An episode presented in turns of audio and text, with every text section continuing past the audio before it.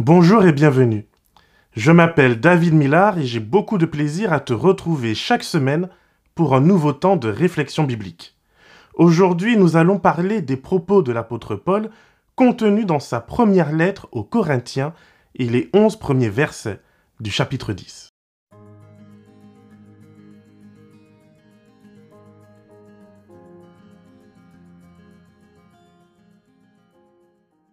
Tu sais, j'aime beaucoup la ville antique de Corinthe, parce qu'à plus d'un titre, elle nous ressemble. La ville de Corinthe du temps de l'apôtre Paul était une plaque tournante du commerce, de la culture et de la philosophie. On y trouvait de tout, absolument tout. Des juifs, des grecs, des romains, bien sûr, qui dominaient le monde, mais aussi une multitude d'autres cultures parmi celles et ceux qui étaient considérés particulièrement par les Grecs comme étant des barbares. Et puisque l'Église, bien sûr, est presque toujours représentative de la société dans laquelle elle vit, les chrétiens de Corinthe venaient donc eux aussi de tout horizon. Des riches, des pauvres, des instruits et des peu instruits, des Grecs, des Romains, des Juifs, tout le monde était représenté. Bien sûr, cette diversité n'était pas sans risque. Dans la réflexion que d'ailleurs je te propose aujourd'hui, je vais me focaliser sur le chapitre 10, qui contient à mes yeux l'un des avertissements les plus importants pour notre foi aujourd'hui. Les chrétiens de Corinthe reflètent la mentalité de leur ville, on l'a dit. Ils sont bruyants et pagareurs. Ils cherchent à imposer leurs idées à l'Église avec la même ferveur que le faisaient couramment les écoles philosophiques qui se battaient entre elles au point de se retrouver régulièrement devant les tribunaux, et souvent pour des choses futiles. Mais le souci de Corinthe n'est pas que doctrinal. On ne se contente pas de se battre sur des questions comme la résurrection des morts ou la place à donner au don de l'esprit, particulièrement le don des langues qui est très apprécié.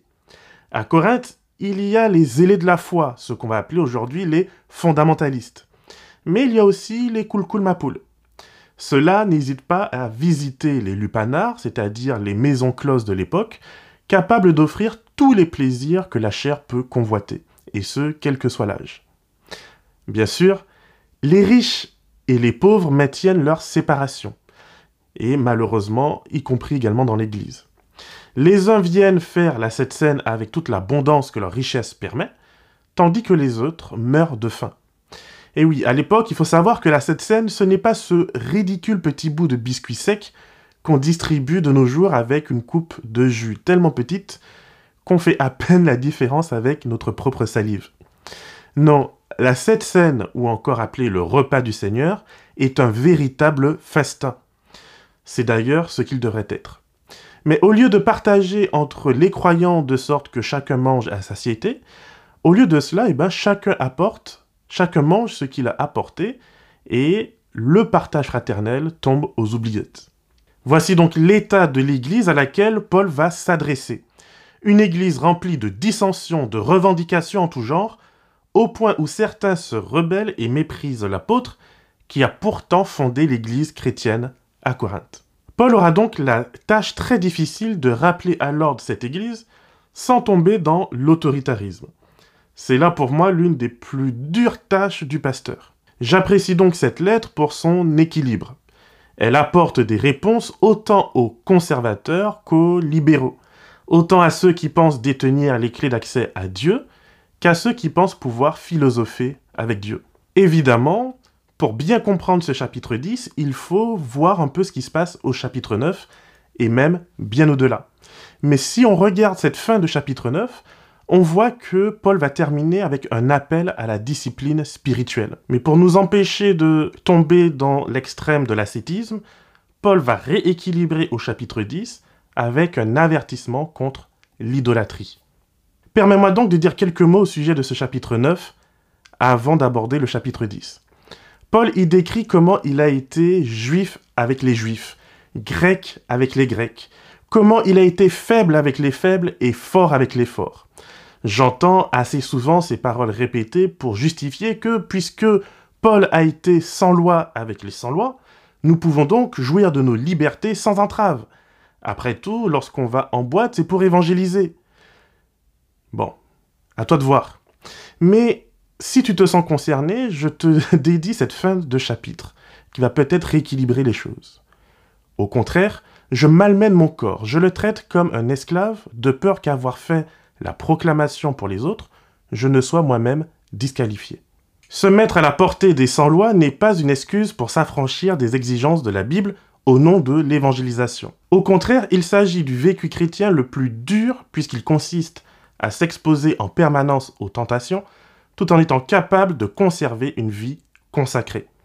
C'est suivre l'exemple de Jésus qui pouvait côtoyer des prostituées en gardant le cœur pur, ni en les condamnant, ni en acceptant leurs pratiques. Je ne crois pas que cela soit donné à tous. Et Jésus célèbre également la vie de Jean-Baptiste, qui lui s'est retiré du monde, comme étant un des modèles que nous pouvons également suivre. Maintenant que Paul a interpellé l'Église sur l'importance de la consécration, il va au chapitre 10 nous mettre en garde contre le magico-religieux, c'est-à-dire cette tendance à idolâtrer les choses de Dieu en pensant qu'elles sauvent, alors que ce ne sont pas les symboles qui sauvent, mais Dieu lui-même. On retrouve cette tendance encore aujourd'hui. C'est la raison pour laquelle, dans pas mal d'églises, il y a différents niveaux d'estrade. Un niveau pour l'école du sabbat et un autre un peu plus important pour le culte. Bien sûr, on ne monte surtout pas sur le niveau le plus élevé, le niveau 3 fois saint, si on n'a pas mis sa cravate, quand bien même il ferait 40 degrés, et étant accompagné de son certificat de diplôme. Cette tendance à l'idolâtrie des symboles nous fait brûler le pain de cette scène plutôt que de le donner aux nécessiteux. À la fin d'un service de cette scène, souvent plus long que les autres, les enfants qui sont là et qui sont à la fois impatients et affamés pourrait en bénéficier. Mais non, parce que bien sûr, on a prié dessus, donc c'est devenu par magie sacro-sainte sacré. Un peu comme l'hostie qui devient littéralement le corps du Christ une fois la petite prière papale. Bref, les habitudes et les vieux réflexes ont la peau dure. Donc oui, je suis d'accord qu'il faut respecter ces symboles, qu'il faut respecter les choses. Mais est-ce que mon respect devient une forme d'adoration? Où je vais mettre cette limite nécessaire au respect de l'autre et au respect de Dieu? Cette attitude malheureuse fait que l'on respecte du coup bien souvent davantage les bâtiments et les ustensiles que les personnes. Ce qui est, pour moi en tout cas, un contresens. C'est d'ailleurs en continuant à lire les écrits de Paul aux Corinthiens que l'on va voir qu'il insiste sur le caractère éphémère de ceux qui nous entourent, y compris les dons spirituels qui nous habitent. 1 Corinthiens 13 dont je parle souvent place la foi, l'espérance et l'amour comme les seules vraies valeurs qui nous porteront dans l'éternité. Il ne s'agit pas de porter foi, espérance et amour dans des choses matérielles aussi importantes qu'elles puissent être, pour le vécu de ma foi en tout cas, ou de notre religion. Mais il s'agit d'avoir foi, espérance et amour envers Dieu, et bien sûr envers son prochain. Les premiers versets du chapitre 10 sont donc très importants. Paul dit de manière très cash que la majorité des Israélites, eh ben, ils sont morts dans le désert. Pourtant, ils ont mangé la manne, ils ont marché au milieu de la mer Rouge, ils ont vécu et vu nombre de grâces et de miracles que la faveur de Christ leur a accordés. Je le dis souvent, il faut que tu en prennes conscience. Moi aussi, je prie pour un réveil spirituel dans l'Église, à commencer par moi. Moi aussi, j'aimerais voir notre Église en mouvement, capable de faire des miracles, de ressusciter des morts. Je voudrais voir des langues de feu sur ma tête. Des choses qui, certes, souvent vont venir marquer la présence de l'Esprit. Mais rappelle-toi toujours que ces choses ne garantissent pas le salut. Je vais reprendre et insister. Même si je sais que quelquefois dire ça, c'est un peu prêcher dans le désert. C'est pour moi vraiment un avertissement contre la manipulation spirituelle n'oublie pas que le message prophétique de l'Apocalypse parle d'un faux prophète et de la puissance du diable qui se manifeste pour imiter le Christ. Si donc ta boussole spirituelle consiste à te diriger vers les manifestations extraordinaires et surnaturelles comme une preuve de la présence de Dieu, alors tu seras très déçu. S'il faut absolument que le prédicateur crie et sue comme un bœuf pour que tu ressentes l'énergie spirituelle, alors là encore, tu seras déçu. Remarque avec moi que Dieu, dans la Bible, ne prend pas comme marque d'appartenance les manifestations surnaturelles puissantes, mais l'action quotidienne de ceux et celles qui se portent au secours des plus faibles. Rappelle-toi de Matthieu 25. La marque du salut est dans l'amour du prochain, dans la reconnaissance des plus faibles comme portant en eux l'image divine et ce quel que soit leur parcours de vie.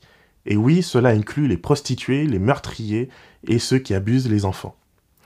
Dieu peut te et me délivrer de l'Égypte. Il peut faire sortir les marques du paganisme de notre vie. Il peut agir par des signes puissants qui feront de nous des superstars au prochain rapport missionnaire. Dieu peut nous soutenir et nous nourrir autant spirituellement que physiquement. Dieu peut nous donner un très bon travail ou le conjoint de nos rêves. Dieu peut nous faire arrêter de fumer et de nous droguer en un claquement de doigts. Mais si je n'ai pas son amour dans le cœur, alors je ne suis qu'un vase creux. Je ne suis rien si je n'ai pas cet amour qui me transforme, qui m'unit à Dieu et qui me tourne vers l'autre. Dans ce court passage d'un Corinthiens 10, versets 1 à 11, Paul rappelle le sort des Israélites. Bien qu'ils virent Dieu agir avec puissance, bien qu'ils baignèrent dans le miraculeux et l'extraordinaire 24 heures sur 24, ils moururent presque tous dans ce désert et quasiment toute la génération ne vit pas la terre promise. Pourquoi? Uniquement parce que leur cœur ne fut pas changé par la présence de Dieu. Pose-toi cette question. Pourquoi pries-tu pour la pluie de l'arrière-saison? Cette pluie de l'Esprit Saint censée nous donner des super pouvoirs spirituels. Est-ce pour ton orgueil de chrétien?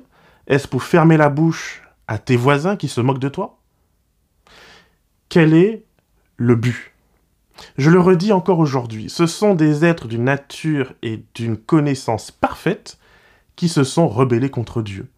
Dieu ne sera donc pas impressionné par tes jeûnes et par tes prières. Dieu ne sera pas impressionné par tes chants et par ta connaissance biblique. Dieu sera encore moins impressionné par nos sermons et nos études bibliques. À moins que nous ne portions un fruit digne de l'amour du Christ, l'adoration que nous suscitons chez les autres, qui admirent peut-être notre spiritualité, notre capacité de discours, eh ben ce sera la seule récompense que nous aurons. Nous n'entrerons pas dans le royaume des cieux si nous maintenons un vieux cœur. Si nous ne laissons pas l'Esprit de Dieu le renouveler, si nous ne laissons pas l'Esprit de Dieu lui rendre la vie. Pour conclure, je m'adresse particulièrement ici à mes frères et sœurs de l'Église adventiste du septième jour. En tant que pasteur de cette Église, je crois en son ministère prophétique. Mais trop souvent, quand je visite les personnes qui ne nous fréquentent plus, Trop souvent, je n'entends que des récits à briser le cœur, des récits de dureté, de violence, d'indifférence. Des personnes qui ont été mises au banc de notre communauté, des fois pour des questions triviales. Tout cela tandis que nos experts en prophétie se battent les uns avec les autres sur l'interprétation de telle et telle corne ou telle ou telle bête de l'Apocalypse. Tandis que nous nous surveillons les uns les autres pour savoir qui est jésuite ou pas, qui porte un bijou ou pas. Pendant que nous faisons ça, nous mourrons spirituellement dans un désert aussi aride que celui qui fit périr les Hébreux.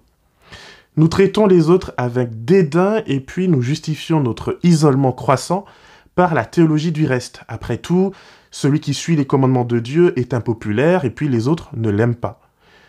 Mais c'est pas vraiment biblique. Le monde certes ne nous aime pas, les puissances du monde ne nous aiment pas, mais les foules ont suivi Jésus. Alors plutôt que de nous repentir et d'ouvrir nos cœurs à Dieu, nous insistons malheureusement trop souvent dans notre rébellion, justifiant notre dureté de cœur par des lectures erronées du message prophétique. En ce qui me concerne, je pense que si ma foi ne m'ouvre pas à l'amour de Dieu, alors ce que je vis n'est que idolâtrie. Si ma foi me fait davantage respecter un bâtiment que les personnes qui viennent y prier, alors pour moi je vis dans l'idolâtrie. Si ma foi me fait davantage prier pour avoir des super pouvoirs spirituels que pour savoir comment me mettre au service des autres, alors je crois que je vis dans l'idolâtrie. Ma prière pour toi comme pour moi, c'est que nous puissions demander à Dieu le discernement nécessaire pour mener une vie en cohérence avec sa volonté. Que nous puissions être pleinement ses ambassadeurs de réconciliation, et qu'à travers nous, le monde puisse avoir un aperçu de son amour qui apaise, qui transforme et qui sauve. Que le Seigneur te garde et te bénisse, et qu'il fasse de toi une source de bénédiction pour l'éternité.